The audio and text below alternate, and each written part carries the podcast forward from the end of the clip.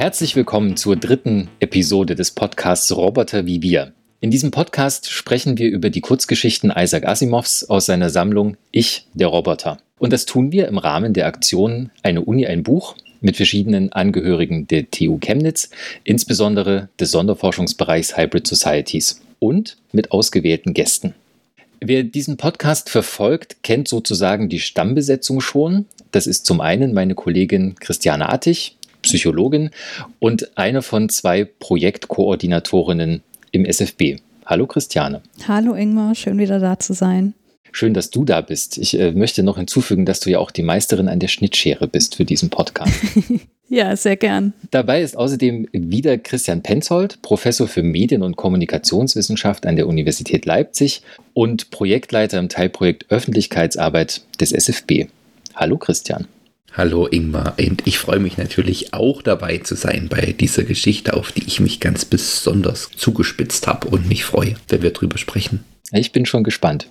Mein Name ist Ingmar Rote, das äh, kann man jetzt rekonstruieren. Ich bin wissenschaftlicher Mitarbeiter in eben jenem Teilprojekt Öffentlichkeitsarbeit im Sonderforschungsbereich. Und wir haben heute wieder zwei Gäste eingeladen. In Meckenbeuren sprechen wir heute mit der Philosophin Dr. Janina Loh. Janina Loh hat dort die Stabsstelle Ethik der Stiftung Liebenau inne und damit verbunden auch die Geschäftsführung des Ethikkomitees und des Kooperationskreises Ethik der Stiftung.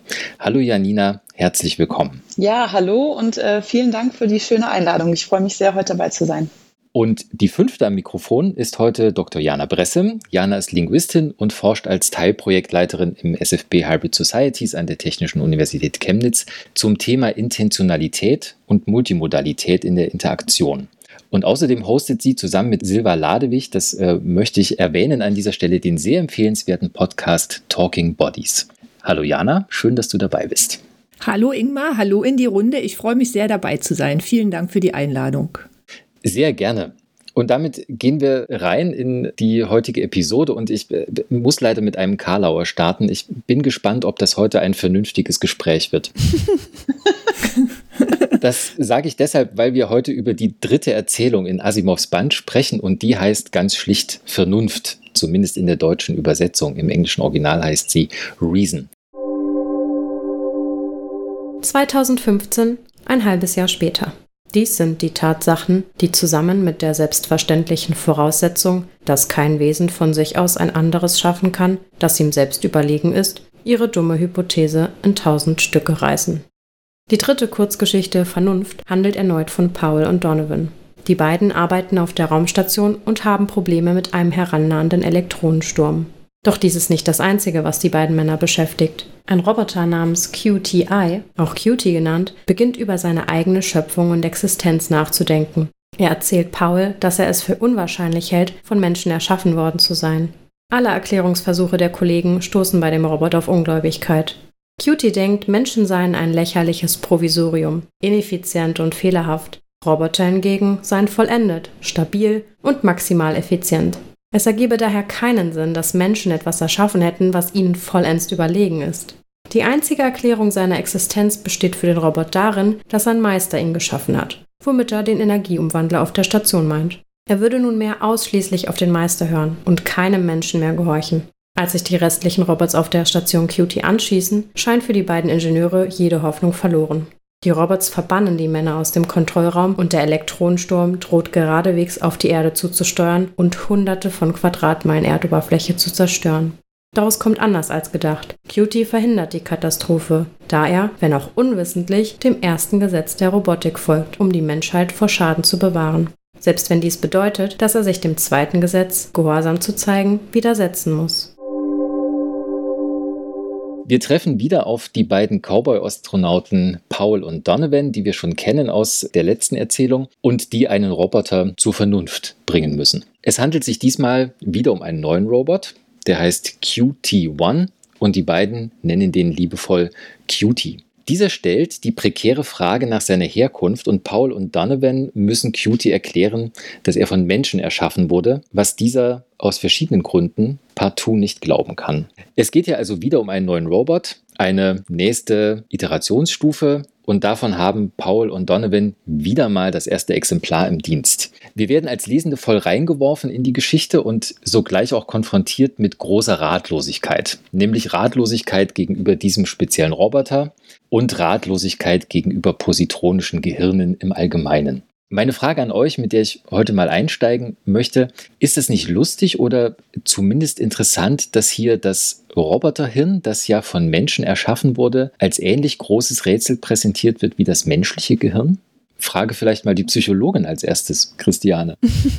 Äh, da würde ich dich tatsächlich fragen, ist es wirklich so? Also ich glaube, dass damit gespielt wird. Ich habe das tatsächlich gar nicht so wahrgenommen. Also natürlich geht es hier ganz zentral um das Positronengehirn, das sich da in Cuties Kopf offenbar irgendwo befindet und welche Konsequenzen dieses offenbar fortschrittlichere Gehirn mit sich bringt als das, was wir in den bisherigen Geschichten kennengelernt haben. Aber wie fortschrittlich das wirklich ist und wie faszinierend, das ist ja genau das, was hier verhandelt wird. Und das würde ich erstmal grundlegend in Frage stellen. Also es geht ja ganz zentral um die Vernunftfähigkeit sowohl von Cutie als auch von den Menschen. Und es wird uns suggeriert, dass Cutie einfach unfassbar äh, in der Lage ist, sich seiner Vernunft zu bedienen. Mhm. Aber wenn man sich dann anguckt, worauf das hinausläuft, äh, könnte man ja sagen, ja gut, mit Vernunft hat das vielleicht doch nicht mehr so viel zu tun. Deswegen, äh, ich finde deine Frage interessant, aber ich würde ich würd die Prämisse in Frage stellen wollen. Ja, ich glaube, wenn ich darauf direkt auch jetzt anknüpfen darf, ich würde ihm genau zustimmen aus ganz ähnlichen Gründen. Und also es geht ja an einigen Stellen dieser Geschichte ganz explizit um äh, um Immanuel Kants Theorie, würde ich sagen. Mhm. Es gibt sogar eine Stelle, wo Cutie tatsächlich wörtlich sagt, ich suche diese Stelle hier gerade raus, ähm, wo er sagt, ich selbst habe Vernunft und Sie haben aber nur Intellekt oder mhm. ihr Menschen habt nur Intellekt. Aber eigentlich ist ja das, was, äh, was sich bei Cutie selbst am Ende herausstellt, die Position, die Immanuel Kant in der Kritik der reinen Vernunft mit dem Rationalismus kritisiert hat, das ist eigentlich die Verkörperung eines reinen Intellekts, äh, die halt rein äh, a priori, nach a priori Schlüssen urteilt. Auch das ist etwas, was äh, Cutie sogar selber zwischendurch sagt, Wahrheiten von a priori Ursachen ableitet. Und das ist eigentlich eine, wie Immanuel Kant vor einigen Jahrhunderten schon gesagt hat, eher rückständige Position, die nämlich ja die andere Seite der Sinne und der Erfahrung komplett ausblendet und deswegen in der Lage ist, irgendwie mit Logik alles zu begründen, äh, was man nur will. Das ist dann ziemlich am Ende der, der Erzählung.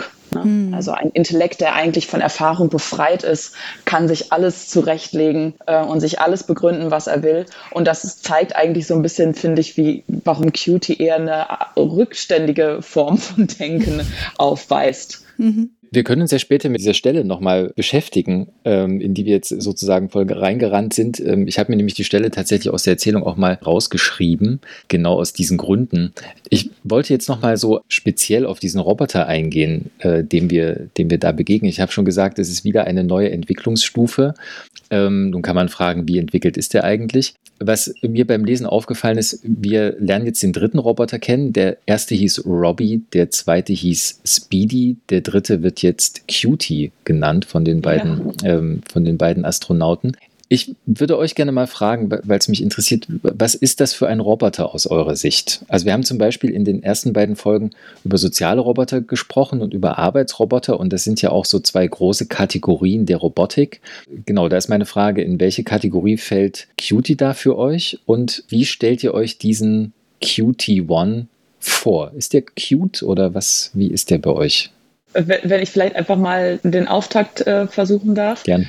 Also ich finde, es ist tatsächlich eine, also es ist nicht ganz einfach zu sagen. Es ist, eine, ich, mhm. ich habe das Gefühl, in Cutie begegnet uns da so eine Art Misch. Roboter oder Mischform aus verschiedenen ja, robotischen Sphären. Es erinnert mich ein bisschen an die ursprüngliche Geschichte vom Roboter, die wir vor 100 Jahren ziemlich genau von Karel Čapek erzählt bekommen haben. Ähm, Karel Čapek schreibt ja in 1921 ein Theaterstück Rossums Universal Robots und äh, führt da den Begriff des Roboters ein, eben als eigentlich ein Begriff für sogenannte künstliche Sklaven. Darauf geht auch der, die slawische Vorsilbe Rab zurück. Ähm, und da werden Roboter in humanoider Form entwickelt, die also von einem Unternehmen eben entwickelt, die dann Arbeiten, Frondienste, Zwangsarbeiten eben für Menschen verrichten sollen. Also es ist, sind Arbeitsroboter, ähm, die da entwickelt werden in der Industrie. Und als künstliche Sklaven den Menschen zu Diensten sein sollen. Also da passt Cutie oder die Vorstellung von Cutie finde ich ganz gut rein. Auf der anderen Seite werden aber gerade durch diese humanoide Form ähm, und auch durch verschiedene charakterliche Verhaltensweisen, die diese Roboter bei Kare Chapekta an den Tag legen, auch so Züge der, der heutigen Social Robotics deutlich, wo Roboter eigentlich eher wie, wie Companions entwickelt werden. Ne? Also wie künstliche GefährtInnen. Und am Ende von Kare Chapeks Geschichte ist es dann tatsächlich so, dass sowohl ähm, die Frage eröffnet wird, können Menschen nicht auch Beziehungen mit Robotern führen und können nicht auch Roboter untereinander Beziehungen führen, weil sie eine Art soziales Eigenleben entwickeln. Und auch das sehen wir halt in Cutie ganz gut, ne? obwohl das natürlich in einer sehr hierarchischen Weise passiert, in der Verbindung mit diesen anderen Robotern, die er da herumkommandiert, weil er da sich als Prophet aufspielt aber in diesem, sag ich mal, so sozialen Eigenleben und auch gewissermaßen emotionalen Eigenleben, das Cutie in, in bestimmten Grundzügen an den Tag legt, würde ich sagen, hat er so ein bisschen auch eine Seite von den, von den äh, Robotern als Social Companions, die wir eher aus den Social Robotics und weniger aus dem Arbeitsbereich, aus der Arbeitsrobotik kennen. Und zugleich aber ist ja Cutie letztlich nicht so richtig gut zu gebrauchen. Also weder für das eine noch für das andere. Und mhm. das Problem ist, dass er vor allem zu viel über sich nachdenkt. Also wir würden vielleicht sagen, so, es ist ja so reine Intelligenz und da ist noch was drumherum gebaut. Es geht ja auch viel dann um, um so den Kopf von dem Ganzen, das soll ja sogar abgeschlagen werden irgendwann. Mhm. Also dass da irgendwie dieser Sitz, Sitz dieses, ähm, dieses über sich selbst nachdenkenden Roboters ist und dass das ein Problem ist. Aber dass er vor allem letztlich so scheinbar, weiß ich nicht, zu intelligent ist, aber zu sehr auf sich bezogen in seinem Intellekt. Und deshalb letztlich dann nicht so gut zu gebrauchen ist, weder als Arbeitsroboter noch als, als soziales Gegenüber oder, oder Sozialroboter. Ja, voll. Und ich glaube, das liegt so ein bisschen an dieser, äh, er verkörpert ja so einen so einen Propheten, ne? Und man könnte auch sagen, so einen Möchtegern-Philosophen. Und das zeigt eben, wie unsozial diese, diese Wesen eigentlich sind. Also Richtig. das ist eine also leichte Kritik irgendwie an, an der äh, Disziplin der Philosophie, wenn man es überspitzt zu so sehen will. Zumindest eine Philosophie, wie sie Immanuel Kant betrieben hat. Mhm. Äh, das sind halt die Leute, die, sie, die im wahren Elfenbeinturm eigentlich vor sich hinkrebsen und vollkommen losgelöst von der Gesellschaft ihr Dasein fristen. Genau. Und so vollkommen desinteressiert davon sind und unsozial eigentlich. Genau, na, und auch diese Ausschließlichkeit, also diese äh, Bestimmtheit und Vehemenz, also mit der er diese Sachen immer zu Ende denkt und dann quasi denen äußert, auch wie er so über Menschen nachdenkt und, und wie hinfällig wir sind. Und dass er für die beiden letztlich Konstrukteure zum Problem wird. Und das ruft so viele Fragen auf. Also ich freue mich schon, wenn wir drauf zurückkommen, also auch so viele Assoziationen zu ähm, also dieser spirituellen Überhöhung von dem Ganzen. Das kam ja schon Prophet und, und, und die Verweise auf, auf Philosophiegeschichte, die da drin stecken und, und die uns so in so Miniaturformat in dieser Geschichte so vorgespielt werden und gleichzeitig gezeigt werden, wie oft es zum Problem wird. Mhm. Wenn ich aber noch mal auf die Frage darauf zurückkommen darf, wie ich mir Cutie vorstelle, gerade ja. auch so in seinen Eigenschaften vom Körper her gesehen, muss ich sagen, fiel mir das wahnsinnig schwer, weil der, weil die Geschichte ja immer mit so vielen unterschiedlichen Merkmalen und Eigenschaften spielt. Also auf der einen Seite fängt man schon mal beim Namen an, ja, Cutie, das ist erstmal eine Verniedlichungs-, also Verniedlichungsform. Es geht übers Aussehen, also offensichtlich scheint Cutie vom Aussehen her besonders zu sein, dass er eben diesen Namen verdient. Dann bekommt Cutie ganz viele menschliche Eigenschaften. Also er kann wenn ich jetzt mal gleich sozusagen äh, von den Gesten her ausgehe, er kann Gesten produzieren, ja, er machte eine leichte Geste mit der Hand, er kann in seiner Stimme Trauer zum Ausdruck bringen, Mitleid. Er kann geistesabwesend vor sich hin summen. Ja, ja stimmt. Er kann, also offensichtlich hat er auf unterschiedlichen körperlichen Ausdrucksebenen menschliche Eigenschaften, aber was er dann zum Beispiel wiederum nicht kann, er kann nicht richtig menschlich lachen. Also sein, ist, er hat ein unmenschliches Lachen, das ist scharf und explosiv, regelmäßig wie ein Metronom. Dann hat seine Stimme aber auch den Klang metallener Membrane. Und was ich besonders witzig fand, ist, dass Cutie gar keine Geräusche beim Laufen macht, weil er eben diese Schwämme unter den Füßen hat. Und das sozusagen in so der Gänze zusammengenommen hat es für mich ganz schwierig gemacht und macht es eigentlich für mich immer noch schwierig, mir so ein mir so eine Vorstellung von Cutie zu machen. Also auf der einen Seite muss ja irgendwie Metallen, er ist groß, er ist stark, aber so diese Eigenschaften, die da in der Geschichte beschrieben werden, die gehen für mich irgendwie nicht so richtig zusammen. Mhm. Ich finde das ganz schwierig. Ich finde das, find das interessant, wie du das beschreibst und äh, also auch, dass du sagst, du hast Schwierigkeiten, dir den vorzustellen. Das geht mir nämlich auch so. Also den als Körper wie, wie der aussieht, das fällt mir auch deutlich schwerer als in den, in den ersten Geschichten im Buch, in ja. denen die Roboter relativ genau beschrieben worden sind. Also auch in ihren, mhm. in ihren Unterschieden, so wenn ich mich mal an die, an die zweite Geschichte erinnere. Und das ist ja interessant vor dem, vor dem Hintergrund, den wir jetzt vorher besprochen haben, dass es so sehr ums, ich sage jetzt mal, Verkopfte geht und wir dann Schwierigkeiten haben, uns eigentlich diese Verkörperung dieses Roboters auch so ähm, vorzustellen. Oder zum, zumindest Jana, du und ich, wir haben da offensichtlich mhm. Schwierigkeiten. Ähm, genau. Aber, also wenn, genau, aber wenn ich da zustimmen darf, äh, ich hatte ja am Anfang gesagt, dass ich schon auch irgendwie so beide Seiten irgendwie, zumindest ja. wenn man diese beiden Seiten der Arbeitsrobotik und der Social Robotics irgendwie vor Augen hat, das sehe ich halt beides in ihm vereinen und das sehe ich ja. genau in den Merkmalen, die gerade beschrieben worden sind, auch in dieser Dissonanz der Wahrnehmung, ne, dass wir, mhm. also ich habe mir tatsächlich einen total bulligen, ja, ungestalten, klobigen, großen Roboter mhm. vorgestellt, der da auf seinen Schwammfüßen daher gruselig, lautlos hinter mir auftauchen könnte auf einmal. Mhm. Eigentlich eben ein, mhm. ein Wesen, zumindest ein robotisches Wesen, das wir eher eben in der Industrie vielleicht erwarten würden, wo es halt gerade gar nicht darum geht, den Körper in irgendeiner Form menschlich äh, freundlich zu gestalten. Mhm. Dann kommt aber dieser mhm. Name daher, ne, der eigentlich wirklich so klingt wie eben, und auch ne, ähnlich äh, so dieser Robbie-Roboter aus den Geschichten davor, vor, aber eben auch so klingt wie diese Roboternamen, die wir aus dem Social Robotics kennen, ne? Peppa mhm. und Paro ja. und diese ganzen niedlichen Namen. Und dann kommen halt eben diese menschlichen Beschreibungen daher, der, dieser Roboter, der zwar gruselig lacht, aber irgendwie so nett vor sich hin summen kann und irgendwie Emotionen ausdrücken kann in seiner Stimme. Deswegen, ähm, also habe ich so diese beiden Seiten wahrgenommen, ne? die auch irgendwie dann in dem Roboter insgesamt so fast widersprüchlich aufscheinen. Ich würde mich da total gern Janinas Vorstellung anschließen. Also ich bin jemand, ich, ähm, mir kommen sozusagen bildliche Vorstellungen beim Lesen nicht automatisch, sondern ich muss die bewusst erzeugen. Mhm. Und ich hatte das Gefühl, dass hier in dieser Geschichte mir total wenig hingeworfen wird, mit dem ich jetzt mhm. arbeiten kann. Also ich habe mir hier mhm. aufgeschrieben, metallisch und rot leuchtende Augen. Und das, was ich daraus gemacht habe, war auch irgendwie so ein, so ein großer Kasten einfach. Ja, genau. So ähnlich wie, wie ähm, die, dieser ähm, Sprechroboter in der Robbie-Geschichte, wisst ihr noch? Ja. Ähm, der war ja auch so so einfach nur ein das Kasten. Und, genau, genau. Ja, riesig. Und, und da, damit habe ich halt irgendwie gearbeitet und ich fand auch diese, diese, diesen Kontrast zum Namen Cutie dann ganz interessant. Und was mir aber auch noch aufgefallen ist, ähm, ihr hattet jetzt schon mehrmals erwähnt, dass er so äh, vor sich hin summte. Und da fand ich so rein narrativ das total interessant. Also ich würde sagen, wow, ein Roboter, der irgendwie geistesabwesend sein kann und irgendwie irgendwelche Melodien erzeugt, das finde ich äh, total krass. Und da mhm. wird es aber so komplett einfach nebenbei erwähnt, ja, ja, er macht das so. Und das zeigt, finde ich, nochmal ganz schön, wenn man die Geschichten vorher auch sich vergegenwärtigt, dass es hier offenbar wirklich einen Entwicklungsschub gab und die, also Donovan und Paul davon auch überhaupt nicht mehr beeindruckt zu sein scheinen. Mhm.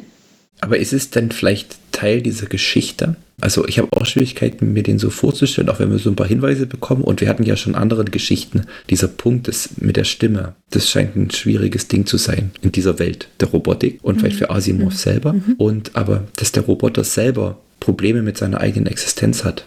Also, dass er ja selber so in diesem, er verbringt zwei Tage mit Selbstbetrachtung und Selbstbeobachtung. Also, und das kann also nicht sich quasi anschauen und wahrnehmen, okay, ich bin's schon mal, sondern das kommt ja dann auch. Also, das ist ja ich habe eher an, an Descartes gedacht, das ist ja so eine Art kartesianischer Roboter. Mhm, wird auch genauso gesagt. Der ja. also genau. letztlich auf sich selber zurückfällt und auf das, die Feststellung, dass er scheinbar denkt und über sich nachdenken kann. Und das ist der erste und vielleicht einzige Beweis, dass es was gibt und dass es nicht nichts gibt.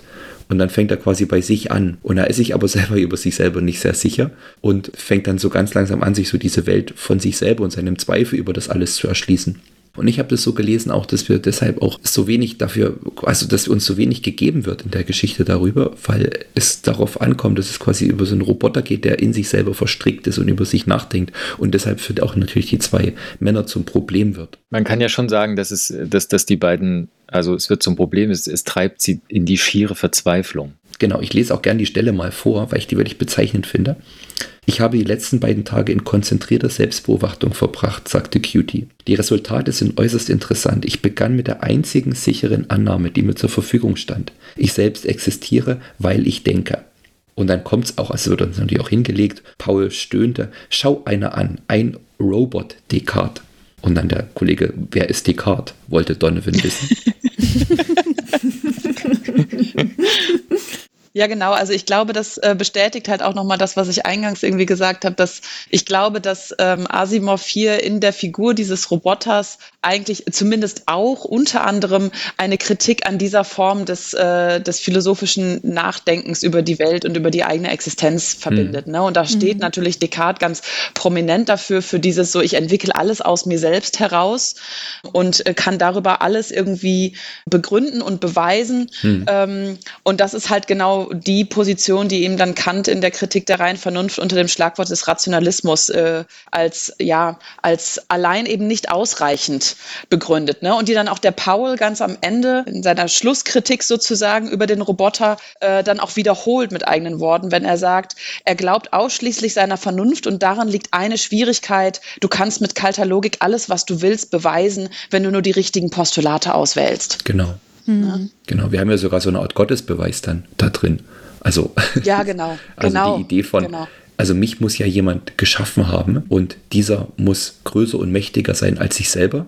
Also er muss ja über mich hinausdenken können. Und weil er feststellt, dass die beiden, quasi die beiden Männer ihm gegenüber das auf keinen Fall sein können, weil sie so hinfällig sind, mhm. ist das für ihn der Beweis, dass es jemanden geben muss, der, der in der Lage ist, dies zu tun. Und das ist dann eben der Meister. Genau. Mhm. Ich habe mir die, die, Stelle aus dem Text auch mal oder eine dieser Stellen aus dem äh, Text mal rausgegriffen, wo, wo sozusagen auch die Konstruktion äh, geschieht, dass die Vernunft sozusagen über alles gestellt wird und als, als die wichtigste Begabung sozusagen so von, von dem Roboter formuliert wird. Also da sagt Cutie, es tut mir leid, Sie begreifen immer noch nicht. Diese sind Robots, was bedeutet, dass sie vernunftbegabte Wesen sind. Und diese Vernunft sorgt laut Cutie dafür, also es ist ja erstmal, ne, wird ja schon der Unterschied gemacht, Robots sind vernunftbegabt, Menschen sind nicht vernunftbegabt. Und Cutie macht dann sozusagen weiter und behauptet, dass diese Vernunft dafür sorgt, dass die anderen Roboter ihn als Propheten anerkennen. Das fand ich schon auch sehr schräg beim Lesen und dann geht es noch weiter, nämlich um zu beweisen, dass es wirklich Sterne außerhalb der Raumstation gibt und sozusagen die Postulate zu verändern, um die Formulierung aufzugreifen, zeigen Paul und Donovan Cutie die Sterne durch ein Teleskop, mhm. weil Cutie nämlich denkt, dass es sich nur um aufgemalte Punkte auf einem schwarzen Tuch handelt.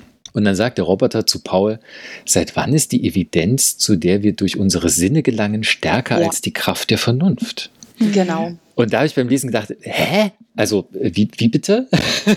aber genau, aber das ja. würde ich, äh, würde ich sagen, ist halt genau eigentlich die Stelle, wo ich gedacht habe, hier wird ja. Vernunft missverständlich Vernunft ja. genannt. Äh, mhm. Es ist halt genau die Stelle, wo ich sagen würde, also ein Kant würde jetzt einwenden, hier geht es nicht um Vernunft bei dem, was, äh, was äh, Cute hier vertritt, sondern Verstand, dem der, der Empirismus mit seinen Erfahrungen und seinen Sinnen entgegengehalten wird. Das ist ja so der Urstreit.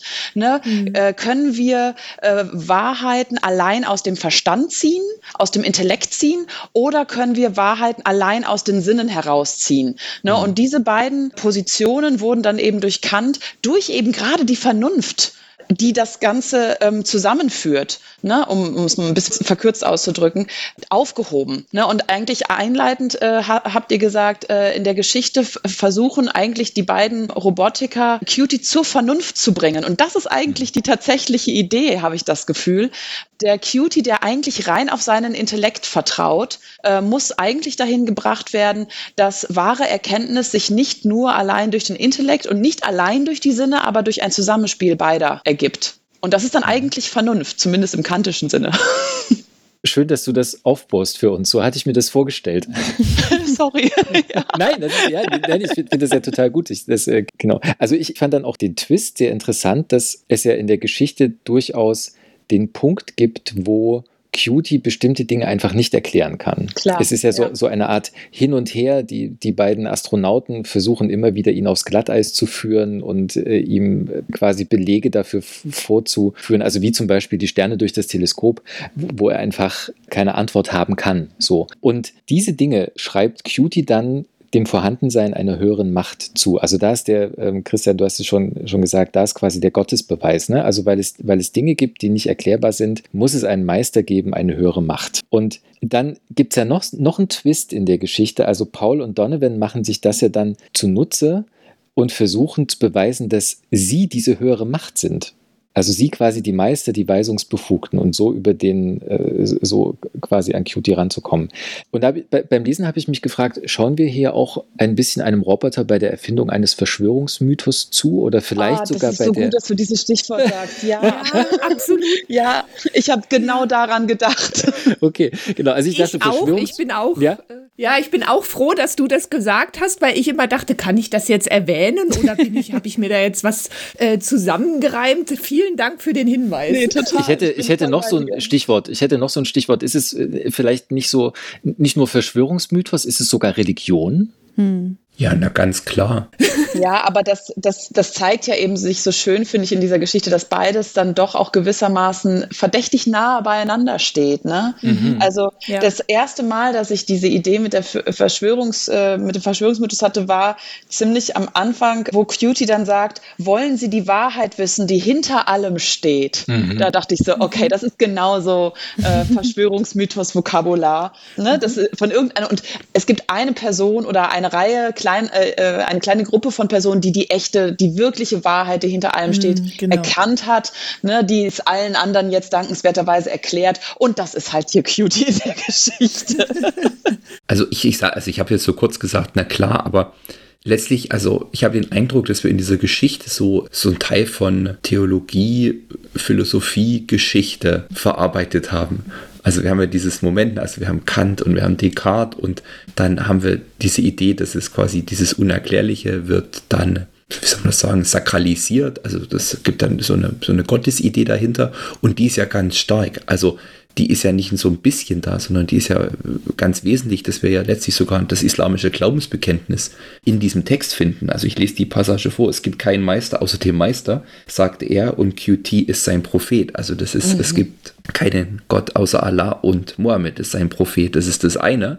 Ähm, und, das, und das war auch natürlich, dass die Geschichte uns deutlich macht, dass der Versuch, das zu widerlegen, indem alles in seine Einzelteile zerlegt wird, wie wir das im 18. Jahrhundert haben, also dieses mechanistische Weltbild, das gezeigt wird, quasi die Menschen als Maschine, die dann eben nur maschinell funktionieren und alles auf diese Weise irgendwie biologisch, physikalisch erklärt werden kann, dass diese zwei Dinge letztlich ähm, sich abstoßen und das eine nicht zur Aufklärung des anderen unbedingt beiträgt, sondern dass QT immer noch diese Überzeugung sein kann und dass jede Art von quasi ähm, weiß ich nicht, Aufklärung, würden wir vielleicht sagen, oder Zerstörung dieses, dieses Bildes, nicht unbedingt dazu beiträgt, ähm, da haben wir quasi das Irrationale in dem ganzen Rationalen, dass es dazu beiträgt, dass Cutie sich wirklich überzeugen ließe. Ja, und ich würde noch einen Schritt weiter gehen und sagen, damit zeigt eben Asimov die, äh, ja, die Engstirnigkeit und die Kurzsichtigkeit dieser Ideologien oder zumindest tendenziell ideologischen Welt- und Menschenbildern in der Gegenwart, weil das, äh, das, das mechanistische Menschenbild ist ja eins, das bis in die Gegenwart hinein wirkt ne? und das von Strömungen wie dem Transhumanismus auch nach wie vor vehement vertreten wird.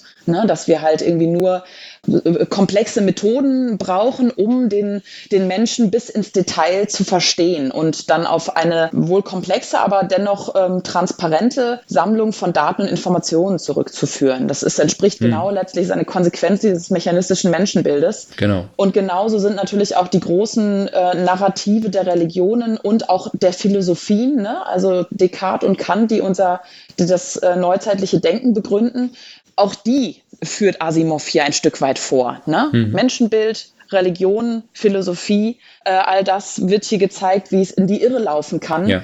äh, wenn es sich auf sich selbst beschränkt, quasi. Genau, und es ist halt letztlich immer hermetisches. Ja. Also das eine dient nicht, das sind quasi unvereinbare, vielleicht Paradigmen sagen, also unvereinbar letztlich und stehen quasi gegenüber und begegnen uns in dieser Geschichte so, wie sie aufeinander prallen. Und werden damit eben ideologisch. Ne? Also sind durch keine genau. äußere Kritik mehr, können durch keine äußere Kritik mehr getroffen werden, weil das System in sich selbst stimmig ist und damit eben auch die Nähe zum, zum Verschwörungsmythos. Ähm, diese Systeme sind in sich selbst stimmig und alles, was von außen kommt, wird einfach wie, ne, wie wenn die Menschen unter so einer Glasglocke sitzen und von mhm. draußen mhm. schmeißt man Öl dran und das schmiert Ne, schmeißt man die Argumente dran und die schmieren wie Öl so an dieser Glasglocke runter. Genauso ist es halt mit allen Versuchen des, des Gegenbeweises oder der Widerlegung von solchen ideologischen, religions- und philosophischen äh, Weltbildern. Hm. Also eine Frage, die ich mir bei Asimovs Geschichten beziehungsweise generell bei Geschichten über künstliche Intelligenzen und so weiter natürlich irgendwie immer stelle, ist, wie funktionieren die denn eigentlich? Wie sind die aufgebaut? Und vor allem, was ist programmiert und was ist, wird mir hier irgendwie als freier Wille des, äh, der Technologie dargestellt und ist sowas überhaupt möglich und so weiter und so fort. Und ich habe das Gefühl, dass ich in dieser Geschichte da überhaupt keine Antwort drauf bekomme, was mich irgendwie auch so ein bisschen verloren dastehen lässt. Und insbesondere, wenn man dann eben nochmal auf auf diese angebliche Vernunftbegabung zurückkommt. Also Cutie sagt hier an einer Stelle, äh, ich bin ein vernunftbegabtes Wesen, ich bin imstande, die Wahrheit von a priori Ursachen abzuleiten. Sie, der sie Intelligenz besitzen, aber keine Vernunft, benötigen eine Erklärung ihrer Existenz und diese wurden ihm von Meister geliefert. Also das haben wir ja gerade auch schon quasi inhaltlich auseinandergenommen, aber ich frage mich jetzt mit der Frage im Hintergrund, wie ist Cutie eigentlich konstruiert worden?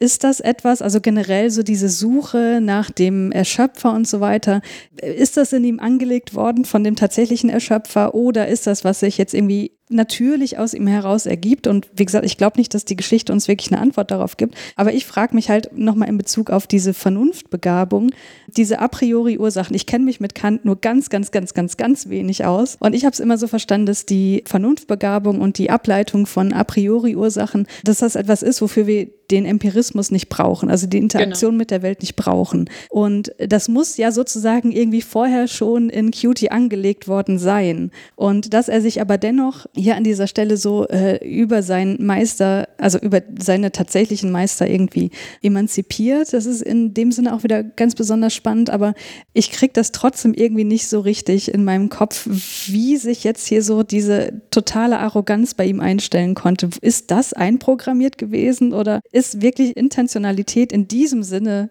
etwas, worüber sich realistisch nachdenken lässt? Ich weiß nicht, ob ich das gut genug auf den Punkt gebracht habe, was mein Problem ist. Ja, also ich habe es tatsächlich, ich, ich persönlich habe es sehr gut verstanden. Ich wollte mich jetzt nur nicht schon wieder irgendwie als, als Erste vordrängeln hier und das war anderen den Vortritt lassen. äh, ja, weil ich jetzt gerade, ich, also ich habe ein bisschen äh, länger da noch drüber nachgedacht. Ich bin mir nicht so richtig sicher, ob oder vielleicht muss es von vornherein angelegt sein. Also was ich auch ganz interessant finde, ist, du hast ja eben eben auf diese Wechselbeziehung zwischen Körper und Geist ja schon Bezug genommen.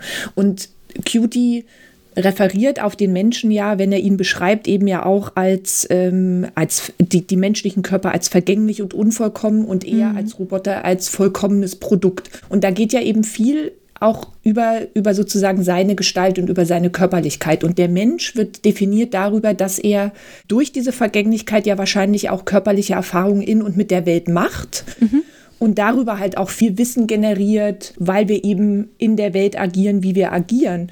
Und von daher finde ich deine Idee, dass das vielleicht von vornherein angelegt ist, ganz interessant, weil ich mir durch diese Dichotomisierung vielleicht gar nicht vorstellen kann, dass man vom Körper hin zu Cutie sich sozusagen rein körperlos dann entwickeln kann. Also dass es wirklich etwas ist, womit er in die Welt gebracht wurde.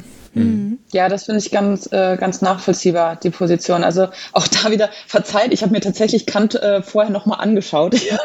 äh, deswegen kann ich das hier jetzt auch alles ganz gut zitieren. Es ist nicht so, dass Kant gerade in meiner aktuellen Arbeit so eine enorme Rolle spielt, ähm, aber ich habe mich während äh, des Studiums enorm viel mit, also eigentlich meinen ganzen Bachelor hindurch mit, mit Kant beschäftigt. Deswegen habe ich das jetzt hier auch dankbar aufgegriffen, die Möglichkeit. Mhm. Äh, er sagt in der Kritik der Reihenvernunft an einer Stelle, Gedanken ohne Inhalt sind leer, Anschauungen ohne Begriffe sind blind. Äh, und das ist eben genau diese Gegenüberstellung von Rationalismus und Empirismus, wo, mhm. äh, wo ich sagen würde, ähm, Cutie vertritt hier eigentlich diese rationalistische Position, dass wir eigentlich Wahrheit komplett aus Begriffen ziehen können. Ne? Und deswegen auch Cuties eigener Hinweis darauf, die Wahrheiten von a priori Ursachen, das sind halt die, ne? das sind die wichtigen Dinge, um die es geht. Und das alleine reicht.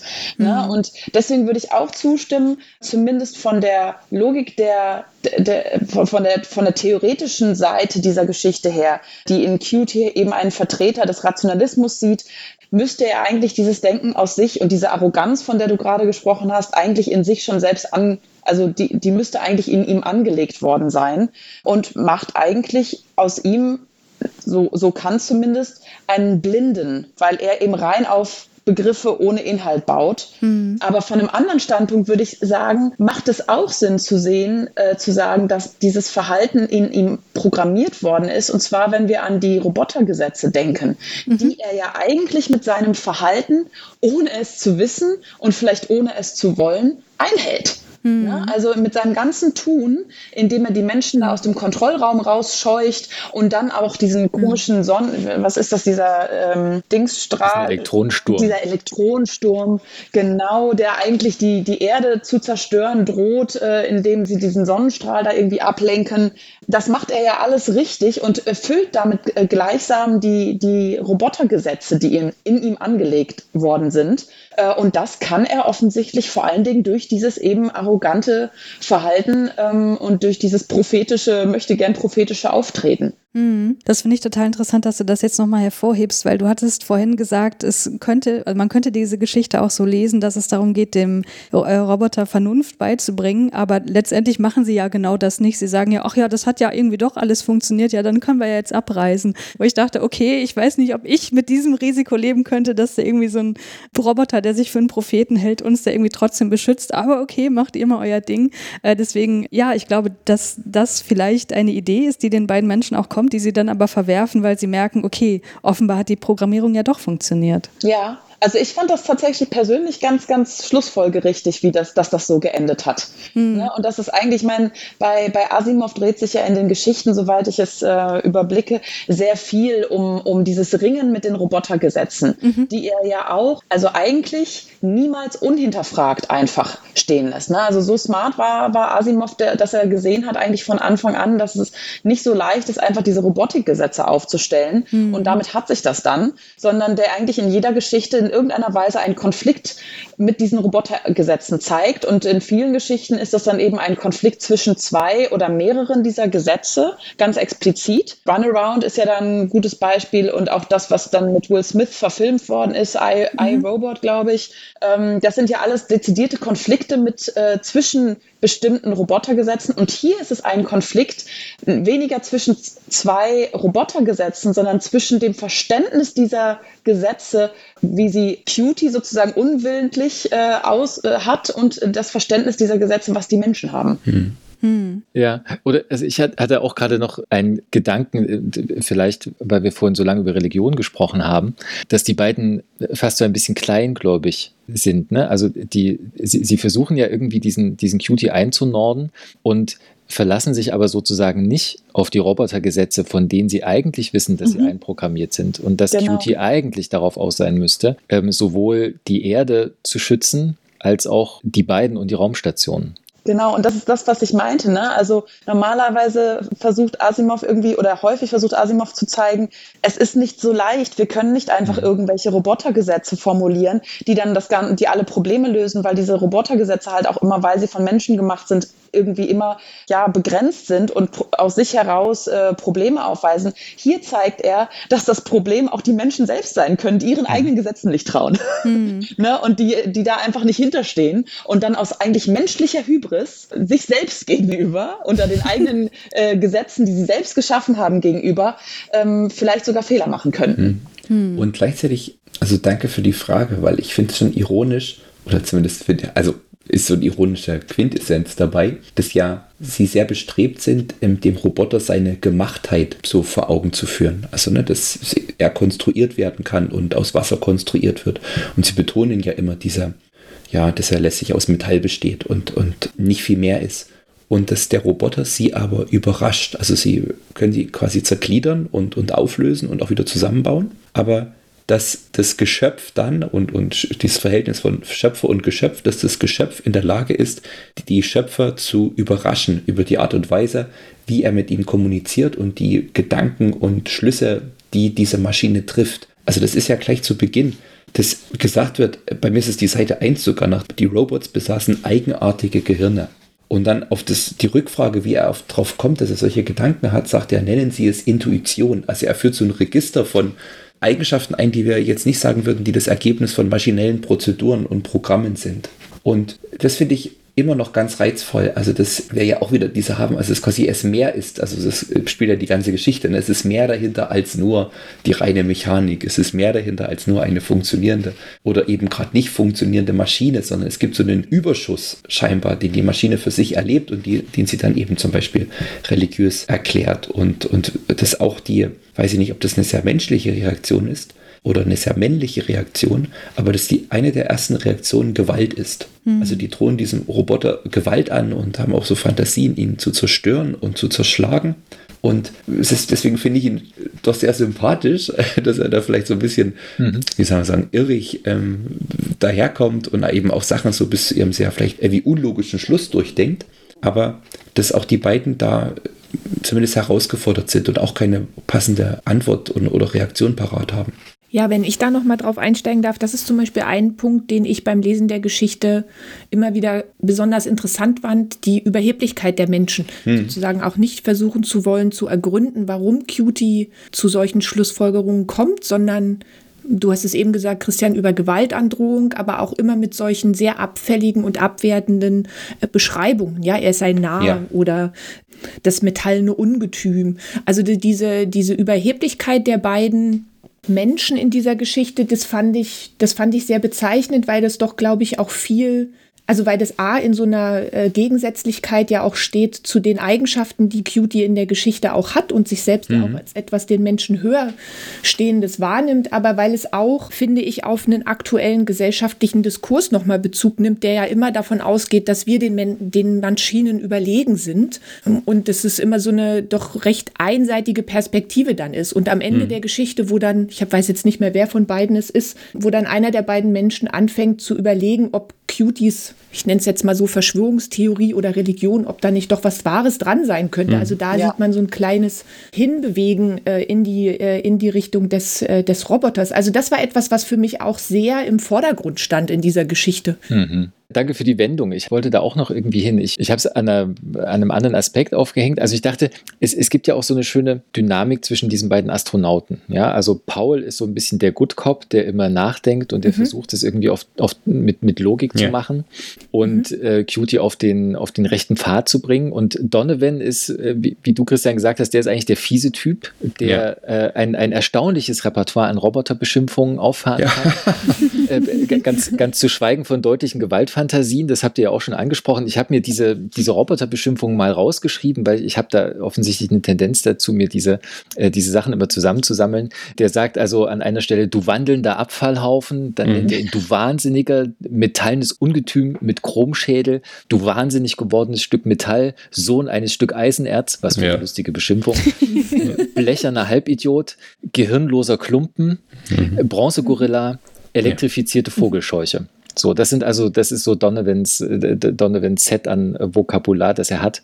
Jana, du hast es schon, schon so ein bisschen angesprochen, was da aus deiner Sicht dahinter steckt, nämlich äh, die Frage der Überlegenheit. So, und könnt ihr irgendwie sagen, wie das für euch ausgeht in dieser Geschichte? Also, wer ist denn hier überlegen und woran macht sich denn diese Überlegenheitsfrage eigentlich fest? Also, welche Eigenschaften oder welches Verhalten sorgt dafür, dass die Menschen den Robotern überlegen sind oder die, die, die Roboter den Menschen? Was, was hat Asimov da aus eurer Sicht konstruiert?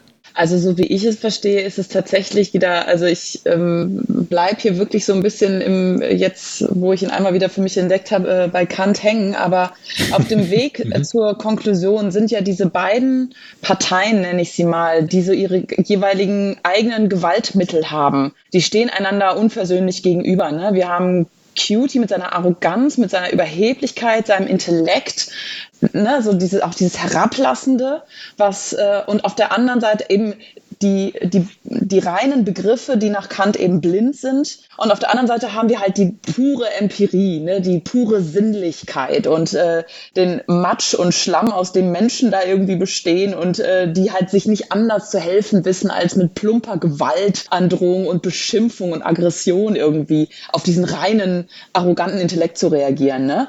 Und das wird am Ende, würde ich sagen, also so kann ich es mir am leichtesten ausdeuten, dann tatsächlich durch eine ja, tatsächlich am Ende menschliche Vernunft überwunden, ne, die halt erkennt, dass die Robotergesetze funktionieren und dass das, was eigentlich abgesehen von jeder Gewalt und von jeder äh, intellektualistischen Arroganz, was eigentlich funktioniert die ganze Zeit. Und diese hm. Einsicht tatsächlich, die dann zu einer Ruhe führt ne? und zu einer okay, ich kann mich hier auch zurücklehnen, ich muss mich hier nicht veräußern, ich kann jetzt einfach gehen. Äh, ich bin ne, so der, die klügere Person, die nachgibt. Ähm, das ist tatsächlich, würde ich sagen, die Auflösung des Ganzen in einer menschlichen Vernunft, in einer wahren menschlichen Vernunft.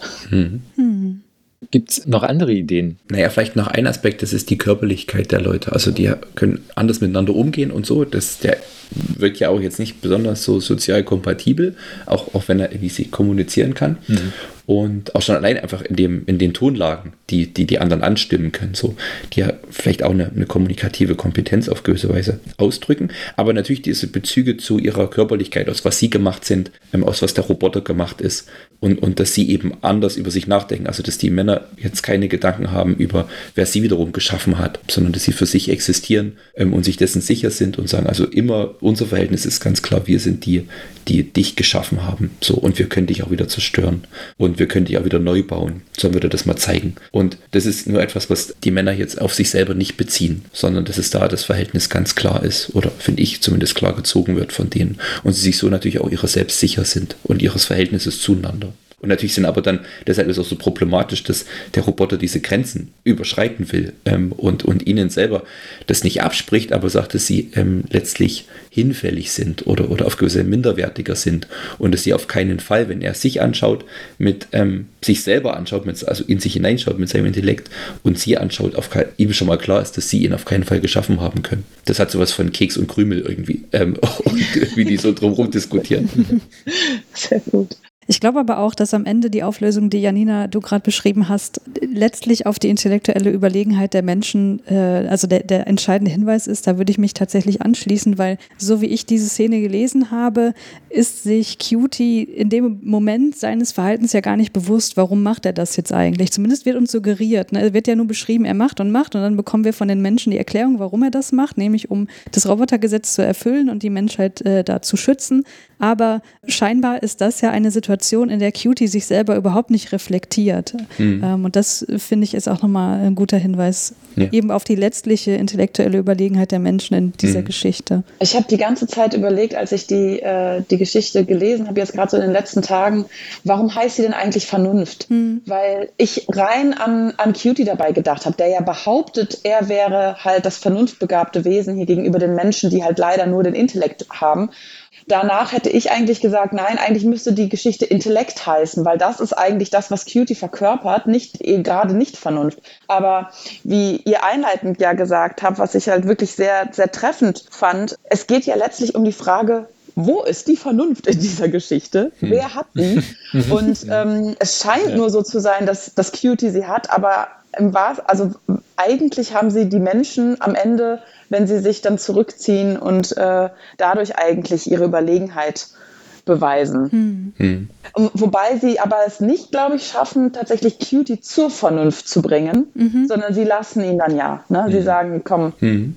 ne, mach du mal deinen ja. komischen prophetischen Krempel. Oh ja. Äh, mach es ohne uns. Ähm, wir wissen es eh besser.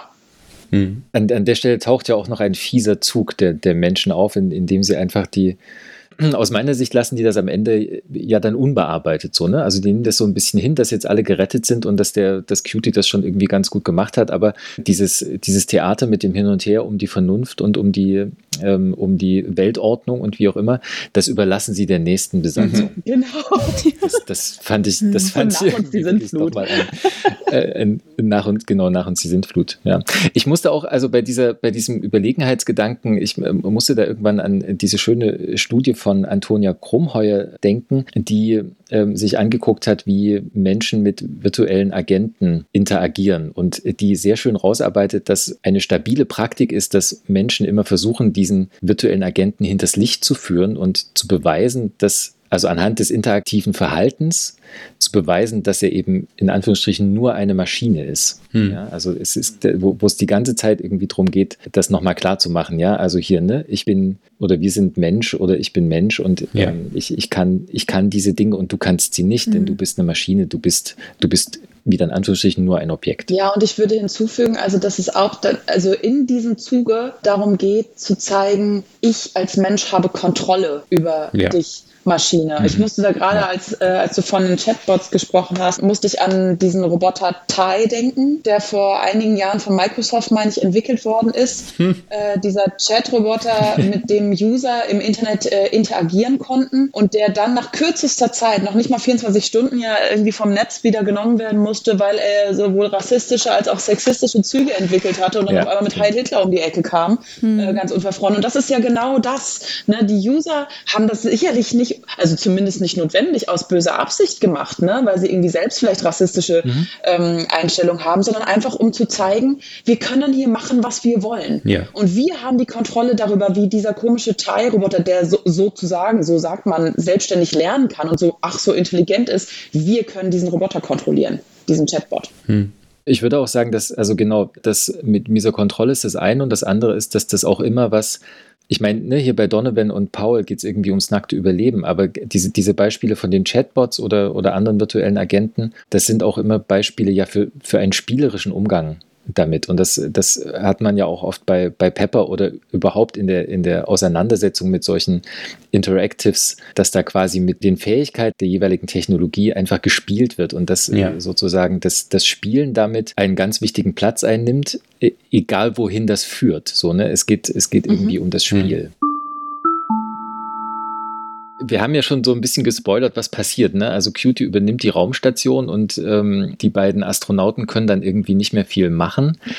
Und deswegen sind die auch die ganze Zeit so unentspannt, weil es eben nicht nur um Weltordnung geht, sondern äh, auch um ihr Überleben und wie das alles so ausgeht.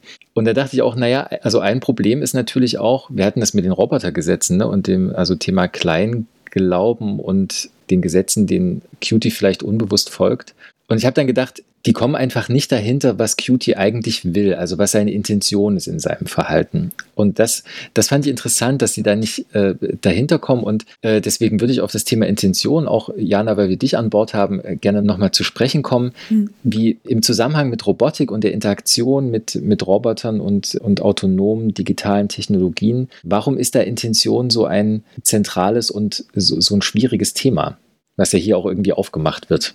Ja, weil es natürlich, weil wir im, im alltäglichen Umgang miteinander ja doch auf eine recht leichte Art und Weise in der Regel äh, die, die, die Absichten anderer Menschen auch erkennen können. Wir sind sozusagen als Menschen da ja äh, ganz gut geschult darin zu erkennen, was die dahinterliegende Intention eines Menschen ist. Und ich glaube, in der Mensch-Maschine-Interaktion ist das so eine Herausforderung, weil wir A hinterfragen müssen, wie machen wir das als Menschen eigentlich? Wie geben wir preis, dass wir etwas als nächstes tun wollen oder wie wir etwas verstanden haben wollen?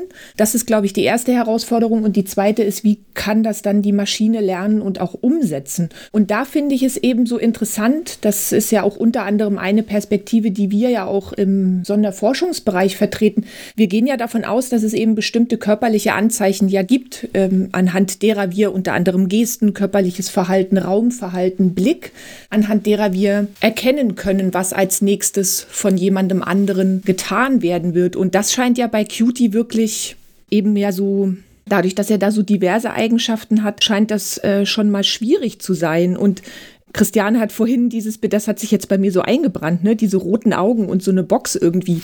Und ähm, da lässt sich natürlich schwer erkennen oder daran ablesen, mit welchen Intentionen äh, wird er handeln. Also von daher ist es, glaube ich, aus dieser Perspektive eine ganz interessante, äh, ganz interessante Geschichte, weil nicht so richtig deutlich wird, wie der Mensch in der Interaktion mit Cutie da so richtig umgehen soll. Genau, und umgekehrt scheint er ja an der Intention der Menschen überhaupt kein Interesse zu haben. Genau, also genau. er ist zwar irgendwie zur sozialen Interaktion fähig, so generell kann man schon mit ihm reden, mhm. aber die Menschen in der Geschichte sind ja so, keine Ahnung, wie für uns die Ameisen. Die sind halt da, aber die stören und äh, da muss man sich nicht weiter drum kümmern. So, und das ist ja auch nochmal so ein generelles Science-Fiction-Szenario, was häufiger mal aufgegriffen wird, wo es dann wirklich um so eine, so eine ganz krasse Machtverschiebung zwischen eben den Robotern und den Menschen geht, die hier so auch angelegt ist. Ja, und ich würde auch sagen, also die Menschen sind nicht nur wie die Ameisen, sind, sondern eigentlich wie so plumpe, ungezähme Naturgewalten, hm. die halt da so vor sich hin poltern und irgendwie, ne, die dann eben vom überlegenen Roboter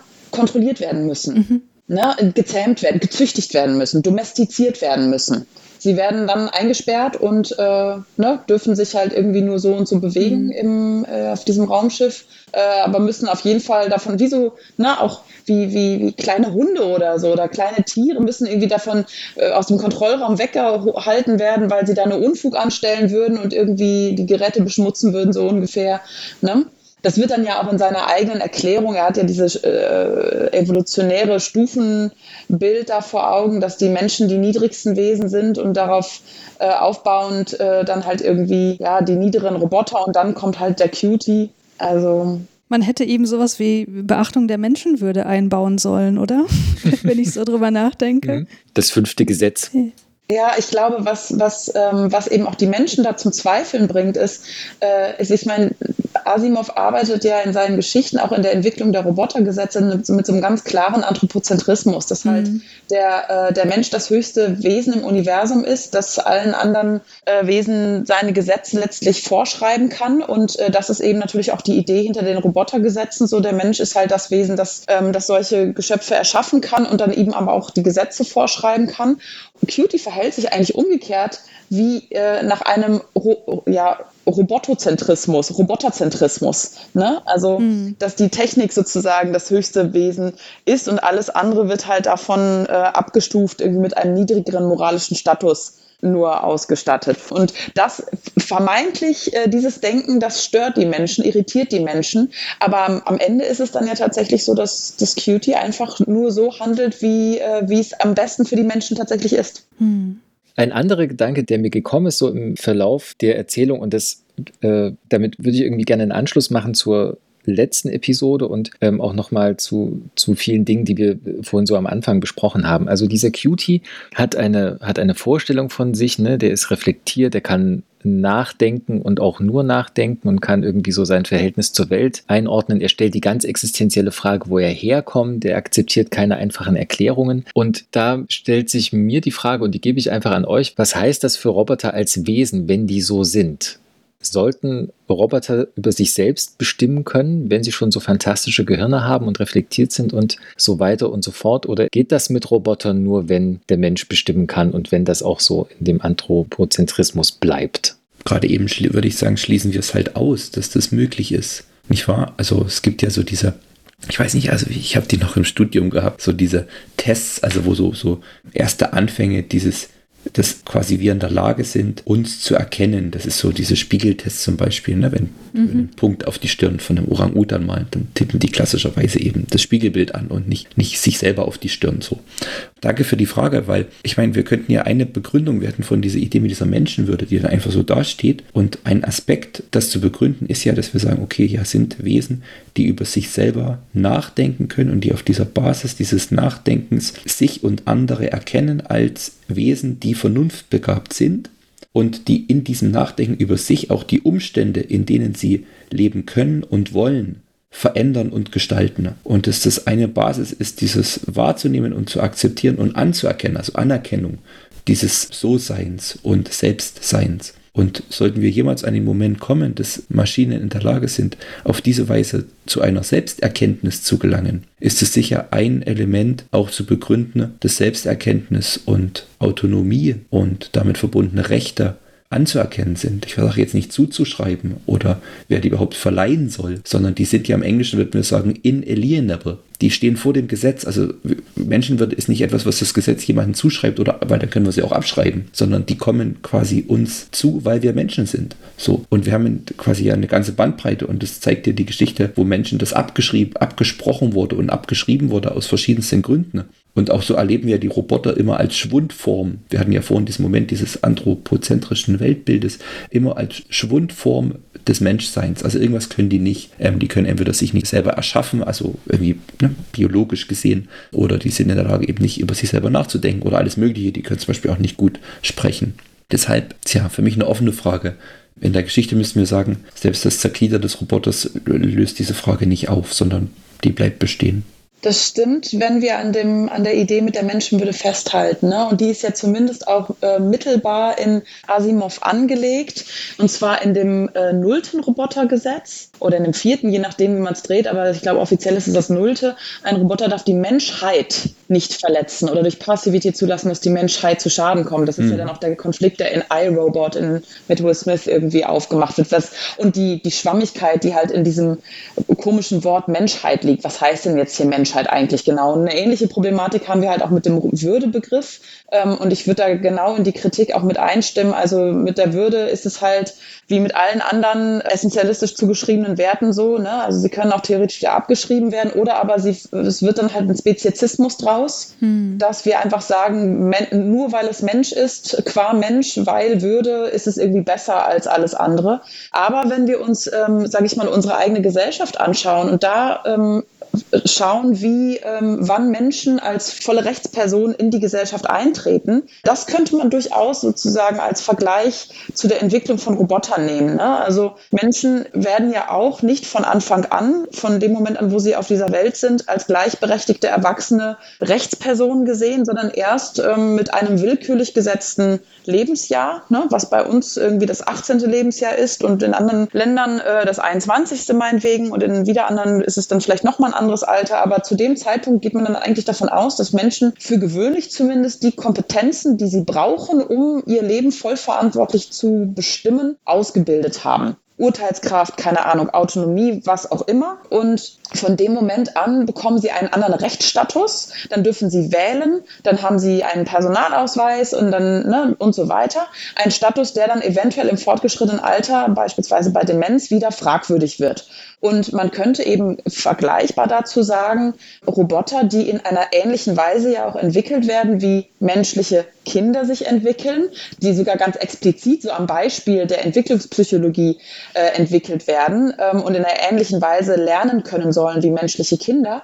Da könnte und müsste man dann irgendwie vielleicht auch sagen, na ja, wenn die in einer ähnlichen Weise wie menschliche Kinder irgendwann an einen Punkt gelangen, wo sie eigentlich in einer funktional äquivalenten Weise über ähnliche Kompetenzen in einem ähnlichen Ausmaß verfügen, müsste man ihnen auch dann den Status vielleicht einer elektronischen Person geben. Das ist ein Begriff, den das Europaparlament ja einiger, zumindest vor einiger Zeit mal überlegt hat, ob das ein, äh, ein Konzept ist, das man eben ähnlich wie die juristische Person einigen Robotern zuschreiben kann. Dass das natürlich in der Gegenwart absolut illusorisch ist, zeigt sich äh, meines Ermessens nach an dem Roboter Sophia, der irgendwie 2017 in Saudi-Arabien als erster Roboter Bürgerrechtsstatus bekommen hat. Egal, ob das jetzt irgendwie aus Werbezwecken war oder nicht. Aber Sophia konnte irgendwie mal so gar nicht und ähm, hatte aber mit dieser Zuschreibung des Bürgerrechtsstatus mit einem Schlag mehr Rechte als beispielsweise äh, menschliche Frauen in Saudi-Arabien. Hm. Durfte beispielsweise unverschleiert auf die Straße treten und so weiter. Das heißt, ähm, das ist eine wahnsinnig wichtige Zuschreibung äh, und wir spielen damit in der Gegenwart, siehe Sophia. Wir könnten daran aber auch wirklich in einem ernsthaften Sinne ähm, so eine Art Maßstab knüpfen. Ne, wie weit wollen wir Roboter entwickeln? Und ich würde sagen, wenn wir der Ansicht sind, dass wir sie so weit entwickeln wollen, dann müssen wir den Weg auch zu Ende gehen und dann an einem bestimmten Punkt ihnen äquivalente Rechte und Pflichten zuschreiben. Boom. Ja. genau. Ja. genau. Mic drop. Mic drop. genau. Sorry. Ja, aber wenn ich da nochmal einsteigen darf, ich weiß ja. gar nicht, inwiefern, vielleicht bin ich dann am Ende, wenn ich jetzt das nochmal auch auf die Geschichte zurückbringe, dann doch ähm, stark bei den äh, beiden in der Geschichte. Ich weiß gar nicht, inwiefern ich sozusagen diese Entwicklung wirklich bis zu diesem Ende gehen möchte. Und um nochmal an den Intentionsbegriff anzuknüpfen, will ich, also ich spreche jetzt wirklich aus einer ganz persönlichen äh, Perspektive heraus, möchte ich wirklich, dass die Roboter sozusagen alle möglichen Absichten haben können, die auch Menschen haben können. Möchte ich, dass die das selbstbestimmt tun können und muss ich damit zwangsläufig auch mit Maschinen immer in einen Aushandlungsprozess gehen, um das äh, sozusagen, um unsere Intentionen und Absichten abzugleichen. Ich bin da sehr unentschieden, muss ich sagen. Vielleicht hat mich auch deshalb diese Überheblichkeit der beiden Menschen in dieser Geschichte auch so besonders getriggert, weil das auch immer so ein Aspekt ist, den ich so in der gesellschaftlichen Diskussion immer wieder sehe, aber der jetzt dann auch mit so einer, wie du das angesprochen hast, Janina, mit so einer, mit so einer rechtlichen Perspektive ja auch verbunden ist. Also ich bin da sehr unentschieden. Ja, aber ich stimme dem total zu. Also ich bin selber nicht, äh, ich habe ja deswegen auch ganz bewusst gesagt, wenn wir, sofern wir der Ansicht mhm. sind, dass Roboter mhm. so weit entwickelt werden sollten, da setze ich große Fragezeichen und eine große Skepsis dahinter. Sage nur, wenn wir das, äh, diese Entscheidung treffen, dann müssen wir so konsequent sein. Ja, das stimmt. Ja, und das ja. dann halt auch diesen Weg zu Ende gehen. Und ich würde persönlich, ähm, das ist auch eine sehr persönliche Bemerkung, sagen, ähm, ich sehe tatsächlich keine potenziellen so per se Gefahren da drin. Ich sehe halt nur oder lediglich, äh, dass wir mit so einer Entwicklung weitere Subjekte schaffen, hm die halt auch diese Gesellschaft zum Teufel mhm. jagen können, wenn sie wollen. Ne, das Problem haben wir jetzt mhm. auch schon mit Menschen. ähm, ne? Und wir machen vielleicht die ganze Sache nicht unbedingt besser, wenn wir noch weitere Rechtssubjekte hinzuziehen, künstliche mhm. Rechtssubjekte, wie eben supersmarte Roboter. Ich sehe aber nicht sozusagen eine extra Gefahr darin, dass es halt künstliche Subjekte sind, also Roboter sind. Warum sollten die irgendwie schlechter sein mhm. ähm, als, als Menschen? Mhm. Menschen sind schon so scheiße. Aber vielleicht tut man sich dann keinen Gefallen, wenn man den Rechtsbereich auch noch, noch weiter ausdehnt. Einfach durch pure Quantität mhm. nochmal ähm, mehr ähm, potenziellen Mist sich mit, äh, mit, mit einholt. Ich glaube, wir könnten ewig weitermachen, äh, ist jetzt mein Eindruck. Ich würde aber mit Blick auf die Zeit auch einfach jetzt mit der schönen Tradition sozusagen ähm, starten, die wir über die letzten Folgen mehr oder weniger entwickelt haben, nämlich jetzt einfach eine, eine kleine Schlussrunde einzuläuten mit der Frage, an euch alle.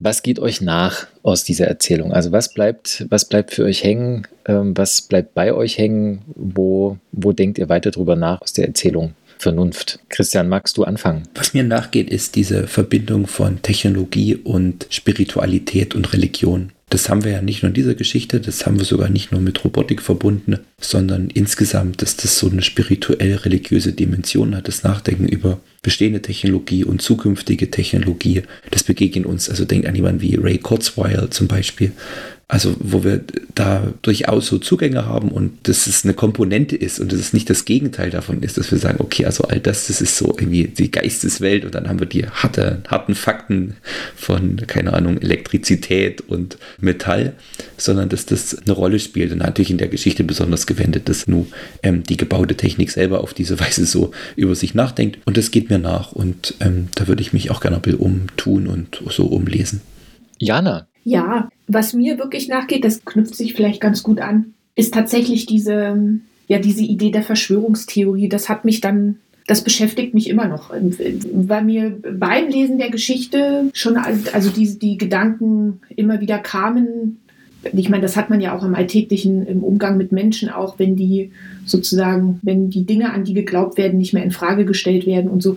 Und das ist etwas, das mich in Bezug auf die Mensch-Maschine-Interaktion und gerade auch in dieser Geschichte doch nochmal stärker zum Nachdenken angeregt hat, wenn wir da sozusagen mit der Gestaltung der Maschinen auch an so einen Punkt kommen, wo wir dann eben vielleicht da nicht mehr also drüber gehen können, wenn es dann tatsächlich wirklich wie bei Qt eben in der Form umgesetzt und programmiert ist. Das, das hängt mir noch nach. Ja, und da kann ich, glaube ich, gut anknüpfen. Also diese Brückenschläge, die sich aufmachen zwischen Verschwörungsmythen auf der einen Seite und eben den großen Narrativen ähm, den religiösen und philosophischen Narrativen. Ähm, das fand ich einfach sehr anschaulich. Ich beschäftige mich mit dem Thema tatsächlich gerade so seit, also mit dem Verschwörungsthema seit äh, in der jüngeren Vergangenheit, aber mit den, mit der Ideologietendenz großer Narrative beschäftige ich mich eben im Rahmen des kritischen Posthumanismus einfach auch schon ein bisschen länger. Ich fand das sehr anschaulich, wie Asimov das in dieser Geschichte zusammengeführt hat. Und was mir noch ein bisschen darüber hinaus noch ein bisschen mehr nachgeht, ist tatsächlich einfach, ich, ich neige dazu, Asimov immer so ein bisschen abzutun, äh, weil ich äh, persönlich, äh, ist auch wieder ein rein persönlicher Punkt, größerer Fan von Stanislav Lem bin und äh, den Robotern, die Stanislav Lem entwickelt hat und überhaupt so den Technikvisionen, äh, die, die Lem bespricht. Ich halte ihn da eigentlich für sehr viel differenzierter und hellsichtiger als Asimov und fand das immer, finde es immer so ein bisschen schade, dass Lem gerne vergessen wird äh, oder auf jeden Fall immer in der zweiten Reihe steht, wenn nicht sogar in der dritten oder vierten Reihe und Asimov eigentlich so unangefochten der, der Dude ist, der sich irgendwie mit Robotik und so ganz smart auseinandergesetzt hat. Und in dieser Geschichte muss ich sagen, also Chapeau vor, vor Asimov. Ich finde, er hat das wirklich sehr schön gemacht, da diese unterschiedlichen Positionen und Traditionen ähm, des Nachdenkens über Technik und, und Mensch äh, ja, zusammenzuführen. Das ja, hat mich ein Stück weit beeindruckt. Und ähm, ich will jetzt nicht sagen, dass es meine generelle Haltung da revidiert hätte, aber äh, das fand ich in einer ähnlichen Weise komplex und, und vielschichtig, wie ich normalerweise vor allen Dingen die, die Geschichten von Lem lese. Ja, ich bin ja bekanntermaßen auch nicht der größte Asimov-Fan, wie ich hier schon ab und zu mal gesagt habe. Ich muss aber sagen, dass diese Geschichte von den Kurzgeschichten hier in Ich der Roboter mir am besten gefällt. Und zwar, weil ich das Gefühl habe, dass er da wirklich ohne Wenn und Aber auf so eine ganz krasse Metaebene geht und wirklich die großen Themen hier verhandelt, wo es nicht mehr so wirklich darum geht, wie wird das technisch umgesetzt, sondern wirklich Fragen der Ethik, Fragen des Zusammenlebens und so weiter. Deswegen äh, finde ich die wirklich sehr gut und ich glaube, das ist auch kein Wunder, dass wir auf Basis dieser Geschichte so ein unglaublich anregendes Gespräch auch geführt haben, wo ich nochmal wirklich total dankbar bin, ähm, dass hier auch diese politische Ebene nochmal aufgemacht wurde, jetzt nicht in aller epischen Breite, wie man das machen könnte, aber dass ihr auf jeden Fall diese Verbindung zur Gegenwartsgesellschaft nochmal gezogen habt, die finde ich äh, ganz, ganz toll und total wert, darüber noch weiter nachzudenken. Und äh, mir bleibt so ein bisschen hängen, dass ich glaube, wenn es irgendwann mal äh, Roboter gibt, die in diesem Entwicklungsstand sind wie Cutie, dann ähm, sollten wir denen nicht nur irgendwie Terminologien von Kant an die Hand geben, mit denen sie irgendwie so halbgare äh, Schlussfolgerungen ziehen können, sondern ähm, man sollte ihnen vielleicht auch die Dialektik der Aufklärung zum Lesen geben. Sehr schön. Oh, was für ein schönes Schlusswort. Das stimmt. Das lasse ich deswegen jetzt auch so stehen. Ich mache einen, einen eher technischen Schlusssatz. Technisch und emotional, also ganz herzlichen Dank euch allen für, das, für dieses schöne, Christian, du hast gesagt, anregende Gespräch und das Abklappern der großen Themen, die da drin stecken, in dieser Erzählung von, ich möchte es an dieser Stelle auch nochmal sagen, der Vollständigkeit halber von 1941. Und ich mache an dieser Stelle auch wie immer einen kleinen Ausblick auf die nächste Episode oder die nächsten Episoden und da bediene ich mich äh, auch wieder in der Geschichte und zwar wird nämlich am Ende eine neue Iterationsstufe von Roboter in Aussicht gestellt, als Donovan und Paul die Raumstation verlassen und wir können an dieser Stelle glaube ich ganz gut fragen, was soll denn da jetzt noch kommen? Und das gebe ich uns und gebe ich euch, die zuhören, mit als Ausblick fürs nächste Mal. Es geht in einer der nächsten Episoden um eine weitere Iterationsstufe von Asimovs Robotern. Und damit ganz herzlichen Dank nochmal und ja, tschüss, bis zum nächsten Mal. Danke, tschüss. Dankeschön, tschüss. Tschüss. Tschüss.